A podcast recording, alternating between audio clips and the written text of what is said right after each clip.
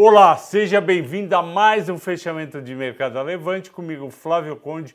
Hoje é segunda-feira, dia 19 de setembro, e o programa é dedicado ao Rio do Sandro, que foram os dois primeiros a comentar. Se você não assistiu ainda o mata-mata de sábado das empresas de seguros, assista, tá muito bom e se gostou, dá um like e se gostou mais ainda, passe para os seus amigos para aumentar a audiência. Vamos lá.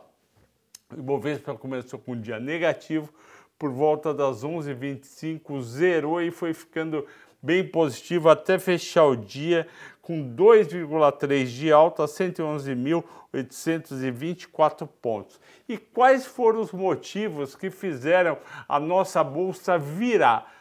os motivos principais da manhã foram os seguintes: o Focus do Banco Central veio com projeção de inflação de 6% em 2022 e 5% em 2023. Você deve estar lembrado que em abril, maio teve aqueles economistas mega pessimistas que hoje estão escondidos que projetaram 10% de inflação para 2022.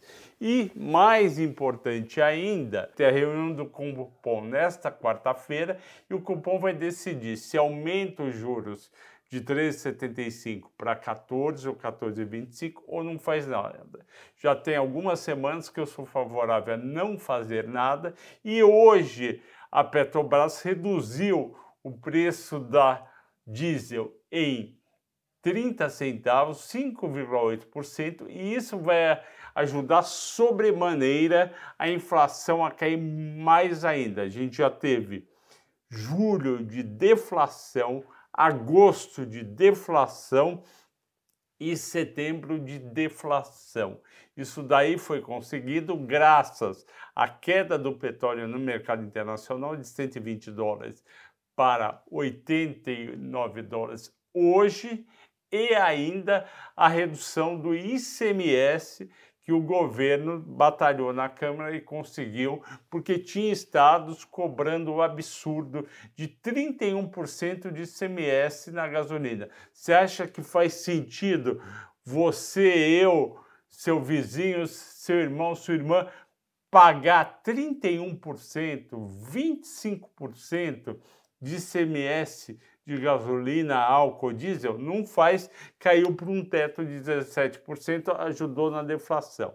E ao mesmo tempo, como eu disse, caiu o preço do petróleo no mercado internacional. Segundo motivo, PIB de 2,65 em 2022. É um número muito bom. Lembrando que, por exemplo, Itaú tinha retração do PIB em novembro ou dezembro do ano passado para 2022. Eu, eu falei para vocês no primeiro programa que eu fiz de fechamento do mercado no ano, que foi acho que dia 3 ou 4, eu falei, é um absurdo achar que o PIB vai cair meio por cento. A economia brasileira é muito forte, quando ela vai mal, ela sobe meio por cento.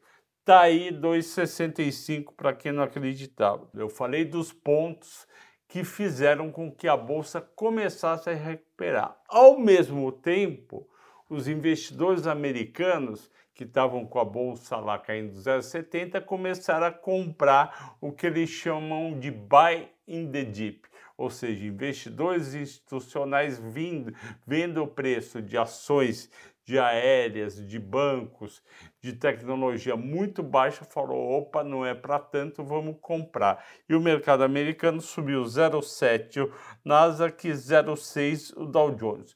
Com tudo isso, também reverteu o dólar. O dólar, vocês lembram, chegou o à vista 5,26 e o futuro a 5,29. Fechou à vista a 5,16, caiu 10 por 10 centavos. E por que caiu tanto? Porque bolsa subindo significa dinheiro entrando e, portanto, dólar mais baixo. Continuando as ações mais negociadas do dia, 3,19, a nossa querida Vale a R$ 70,43, Petro PN 31,25, 1,5 de alta, Itube 27,70, 3,80, eu sempre achei um absurdo YouTube abaixo de 25 reais. Bradesco fazia meses que não ficava entre as cinco mais negociadas, o pessoal correu para banco, 19,56. Também acho o Bradesco abaixo de 20 reais um absurdo. Petro, OAN, 34,95, 1,5 de queda, porque o petróleo também reverteu e subiu, estava caindo de manhã. E Dux subiu 14, Cogna subiu 10. E por que você está pensando que aconteceu isso? Porque o candidato Luiz Inácio da Silva, que o Lula que lidera as pesquisas, disse que numa mensagem Twitter que se ele for eleito ele vai turbinar muito ProUni e o FIES. Isso daí é socialmente muito importante, justo. Educação brasileira é uma coisa fundamental. A gente vê que os países emergentes que melhoraram muito, como a Coreia, foi com grande investimento e essas ações estavam lá embaixo.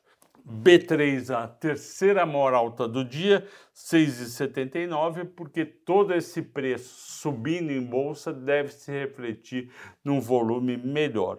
Goal, a minha querida Goal, 5,90 de alta, a GGBR 5,7 de alta. E por que, que subiu se o minério caiu? Subiu porque hoje, no período da manhã, já era fim de dia na China, eles tiraram várias cidades do lockdown, ou seja, das restrições de mobilidade. Isso daí vai fazer com a economia chinesa volte a andar mais, economia andando mais, vai ter mais consumo e consumo de produtos que levam aço, e o minério de ferro é o, a matéria-prima do aço, e o Brasil exporta também aço para o país, então subiram siderúrgicas e mineradoras. Destaques de baixa, tudo ação caindo um pouquinho, a positivo 1,60, Marfrig 1 por causa do dólar, Cielo 0,90, Banco Pan 0,67 e JBS 0,65.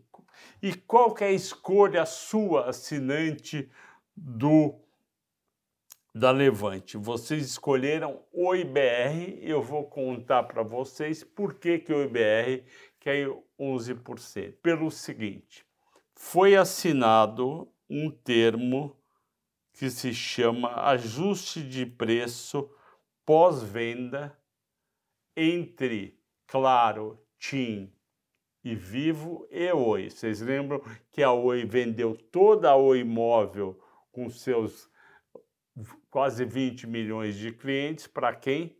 Para essas empresas. Vendendo para essas empresas, você recebe todos os ativos e você vai checar os números, às vezes vem número a maior, número a menor, às vezes vem receita maior, receita menor.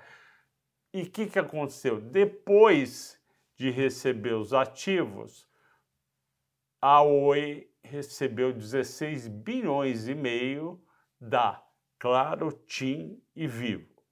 Só que depois de ter esses ativos, Claro, TIM e Vivo foram verificar tudo que estava no acordo de fechamento da operação.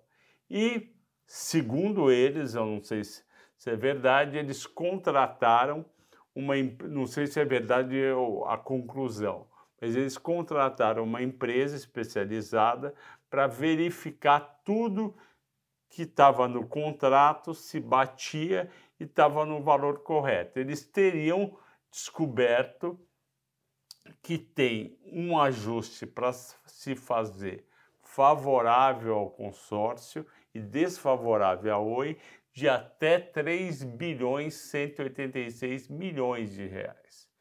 3 bilhões 186 milhões de reais não é nada para a Vale, não é nada para a Petrobras, é razoável para Vivo, para TIM e para Claro, só que é muito para Oi. Por quê? A Oi tinha na sexta-feira, antes da queda, um valor de mercado de 3 bilhões e meio e uma dívida líquida de 16 bilhões, número a dívida do segundo trimestre. Então, uma empresa que tem uma dívida líquida de 16 bilhões e que tem um valor de em torno de 16 bilhões e tem um valor de mercado de 3 bi e meio, se ela tiver que devolver valor máximo, se ela tiver que devolver 3 bilhões e 200, sendo que ela recebeu 16 bilhões e meio da venda da Oi, ela vai estar tá devolvendo 20% do valor da operação, que é bastante. Normalmente, quando tem uma operação de compra e venda, os ajustes ficam aí em torno dos 5, no máximo 10%. Às vezes nem chega a 5. 5 seria o normal para um lado ou para o outro. Mas 20% 3 bilhões e 200, se a, Goi, se a Oi perder a operação, é muita coisa. Vai ter agora, a Oi já entrou na justiça também, vai ter uma disputa legal e econômico-financeira sobre a venda. E na pior das hipóteses, a Oi pode perder 3 bilhões 186. Por isso que ela caiu 11% hoje, que é, que é em torno de 360 milhões de reais. Mas no máximo ela perderia 3 bilhões e 200. Para a Oi perder 3 bilhões e 200, ou seja, ter que devolver 20% dos 16 bi que ela recebeu, é uma notícia bem ruim. Por isso que a ação caiu bastante. Flávio, qual que é a sua opinião sobre Oi? Eu não recomendo as ações da Oi desde a privatização foi sempre um caminho tortuoso e com surpresas negativas ano após ano até a recuperação judicial começar e continuou negativo. Só teve um aspecto positivo né, nessa nesse caminho todo que foi a venda da Oi Imóvel por 16 bilhões e meio e agora esse, essa notícia que é um potencial negativo de 3.200. Desculpe ter me alongado, mas o assunto era é bem complicado, então eu tive que explicar por mais tempo. Boa noite a todos, bom descanso e até amanhã.